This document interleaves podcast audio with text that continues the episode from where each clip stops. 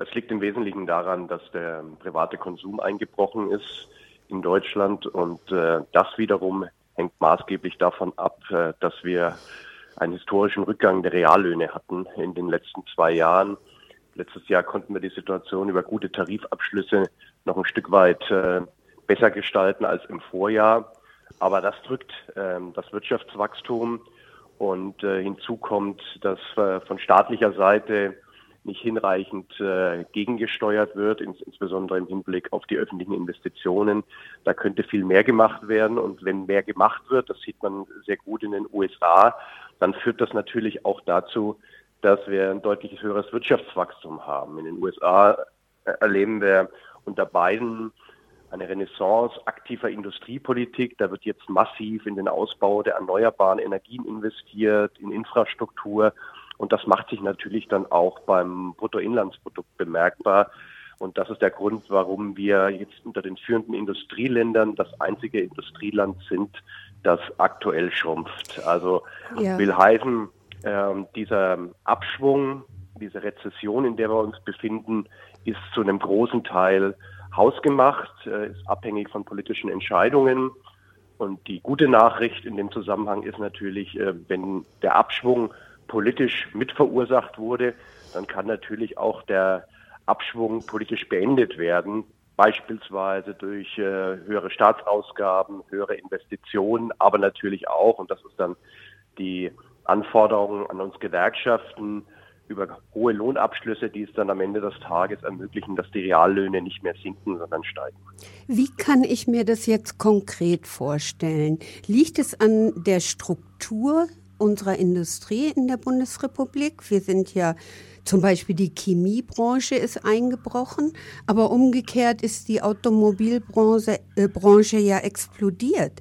Liegt es daran, dass wir eine Exportnation sind? Und was steuert Biden anders als unsere Regierung? Naja, wir sind äh, im internationalen Vergleich natürlich weiterhin sehr stark exportlastig. Das heißt, das deutsche Wachstum ist, war schon immer und ist auch aktuell immer noch sehr stark abhängig von der Entwicklung der Weltwirtschaft. Und äh, die Weltwirtschaft äh, ist im letzten Jahr schwächer gestiegen als in den äh, Vorjahren. Allerdings ähm, beruhigt sich das jetzt wieder ein Stück weit, beziehungsweise das äh, weltwirtschaftliche Wachstum beschleunigt sich. Also da ist eigentlich eher Licht am Ende des Tunnels zu sehen. Äh, aber in den USA ist es so, dass sehr stark binnenorientiert ähm, gehandelt wird. Das heißt, die, die, diese äh, Investitionsprogramme zur Modernisierung der Infrastruktur und ähm, für die Energiewende, das sind ja im Wesentlichen mhm. Maßnahmen, die sind nicht exportorientiert, sondern die sind, die beleben die Binnenwirtschaft. Ja? Und ähm, das ist im, im Wesentlichen der Grund, warum in den USA das Wachstum deutlich stärker ist und auch natürlich eine wichtige Komponente. Die Reallöhne sind in den USA nicht so stark gesunken wie in Deutschland in den letzten zwei Jahren. Ja, also ich wiederhole mich jetzt an der Stelle. Mhm.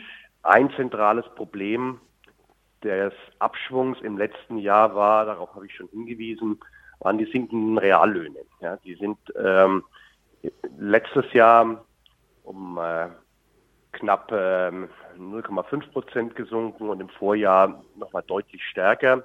Und das hat maßgeblich dazu beigetragen, dass die Kolleginnen und Kollegen im Supermarkt, äh, im Möbelhaus, äh, in den Restaurants weniger Geld lassen. Und ähm, insofern ist das ähm, der Abschwung des letzten Jahres äh, maßgeblich, äh, maßgeblich auf das zurückzuführen, was äh, mit der Binnenwirtschaft passiert.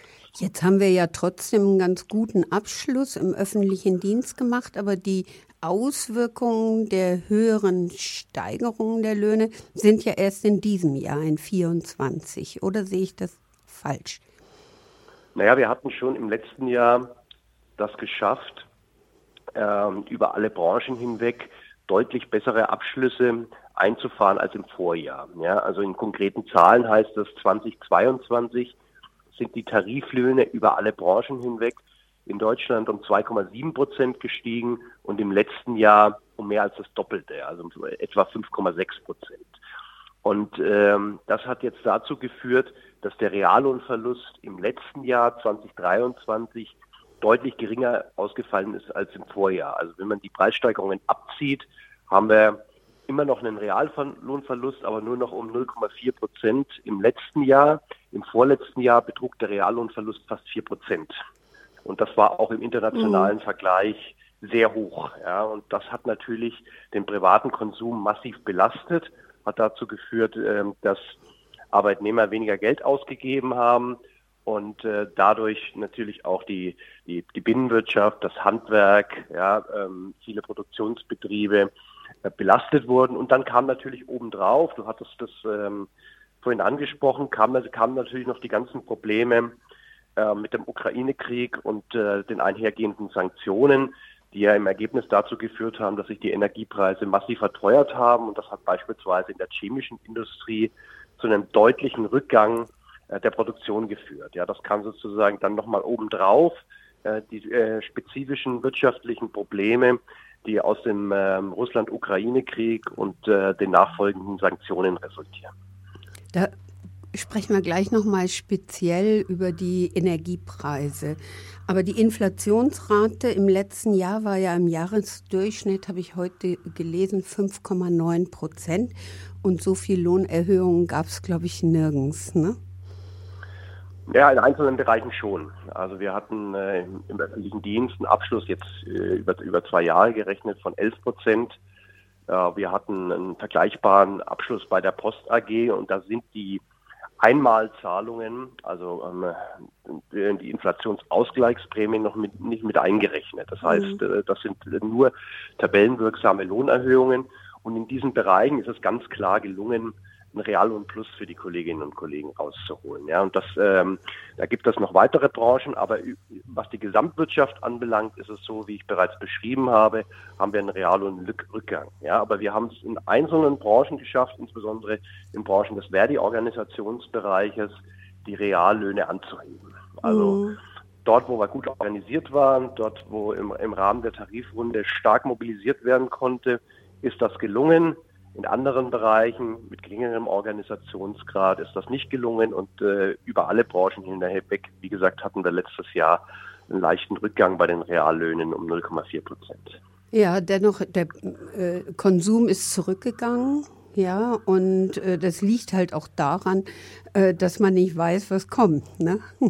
Richtig, ja. richtig. Also neben, neben dem Rückgang der Reallöhne spielt natürlich auch äh, der, der Ausblick äh, eine wichtige Rolle. Und wenn die Leute verunsichert sind, wie es wirtschaftlich weitergeht, äh, wenn sie äh, Ängste haben hinsichtlich der Zukunft ihres Arbeitsplatzes, dann ist das natürlich alles negatives Konsumverhalten. Ja, dann wird äh, erstmal jeder Groschen beiseite gelegt, um äh, für äh, Eventualitäten vorzubeugen. Und insofern ist das vollkommen richtig. Unsicherheit ist Gift für die wirtschaftliche Entwicklung. Und äh, wir haben jetzt aktuell eine Situation, wo ganz viele Menschen unsicher in die Zukunft blicken. Ja, und wie äh, wie hängen die Zinssteigerungen mit dem Ganzen zusammen? Bei dem Konsum kann ich mir vorstellen, äh, wenn ich jetzt äh, was auf Raten kaufen will, wird es teurer. Äh, aber das ist der eine Bereich. Aber die Zinsbranche, also die ganzen Zinssteigerungen, wirken sich ja auch dramatisch auf die Baubranche aus, oder? Ja, darüber haben wir noch gar nicht geredet. Nee. Die Baubranche ist in der Krise. Die Baubranche ist ähm, massiv eingebrochen. Ähm, das kann man sehr gut ablesen an der, an der Zahl der äh, der Bauanträge, die eingereicht werden, ist deutlich, zu, ist deutlich zurückgegangen. Und das hängt mit der Veränderung der Finanzierungskosten zusammen, die natürlich äh, explodiert sind, nachdem die Zinsen mehrmals kräftig angehoben wurden. Wir haben das als Gewerkschaft Verdi immer kritisiert, weil wir der Auffassung waren, dass die Inflation andere Ursachen hat äh, und äh, dass äh, mit kräftigen Zinserhöhungen nicht die Ursachen der, der steigenden Inflation bekämpft werden können, weil aus unserer Sicht äh, war die Inflation maßgeblich zurückzuführen auf die explodierenden Energiepreise. Die hatten wiederum ihre Ursache im Russland-Ukraine-Krieg und äh, den einhergehenden Sanktionen.